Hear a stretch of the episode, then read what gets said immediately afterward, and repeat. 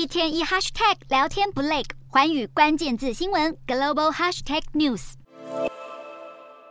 Glassdoor 是创立于美国的求职网站，特色是任何企业的现任员工和前员工都可以在平台上匿名评论雇主和企业。除此之外，Glassdoor 每年都会公布百大最佳工作场所的名单，而二零二三年的榜单也在近期出炉。不过，让人意外的是，从创立以来就以杰出的公司福利及待遇为名的苹果和 Meta，这次却双双落榜，就连 Glassdoor 的经济学家都感到十分惊讶。Glassdoor 表示，自从百大最佳工作场所榜单推出的十五年来，苹果每次都有上榜，而 Meta 甚至还得过第一名的佳绩，可见今年的竞争非常激烈。Glassdoor 也透露，苹果近期正在历经重大的策略转变。Glassdoor 从员工的评论中推测，苹果的落榜原因恐怕与疫情有关。近期各国对新冠疫情的防疫政策慢慢松绑，因此苹果在二零二二年也终于敲定回到办公室上班的计划。但是根据商业科技网站统计，这个计划却让百分之六十七的员工感到不满意，甚至有百分之五十六的人表示想要离职。而 Meta 方面则可能是因为二零二二年底的大规模裁员，一口气裁减了百分之十三的员工，大约让一点一万人失去工作机会。此外，Meta 负责经营元宇宙的单位在二零二二年亏损将近九十亿元，让公司在一年内市值大幅缩水超过百分之六十，这让许多员工对于公司的未来感到迷茫。倒是有许多公司在充满挑战性的环境下脱颖而出，